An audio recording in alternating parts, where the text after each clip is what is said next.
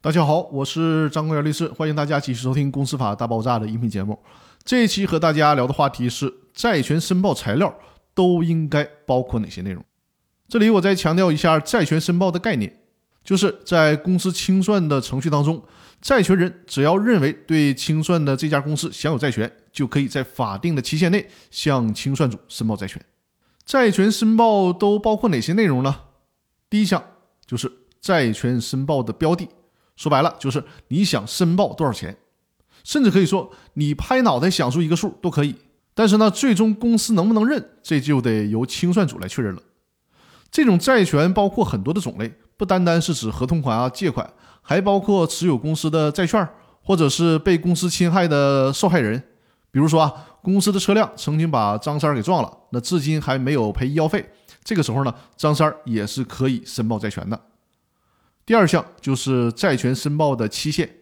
这是指在清算组通知或者是公告债权人之后，法律所允许债权人向清算组申报债权的有效期限。第三项是债权申报的凭证，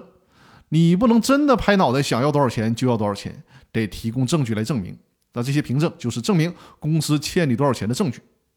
那我们把这些材料具体点说啊，债权人是企业或者是事业单位的，要提供的材料呢，包括企业法人营业执照或者是事业单位的批文，还有就是企业法定代表人、事业单位负责人的证明，企业法定代表人、事业单位负责人的身份证复印件。如果债权人是个人，也就是债权人是自然人的，那么需要提供自然人身份证原件和复印件。债权人委托代理人的，还应该提交授权委托书；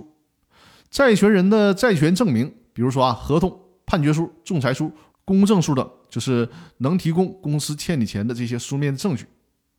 债权申报的受理机关，也就是清算组了。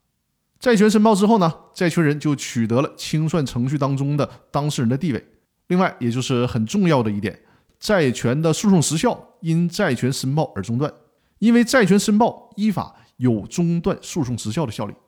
那关于债权申报都需要提供哪些材料，我就介绍到这里。感谢大家的收听，更多内容我们下期继续。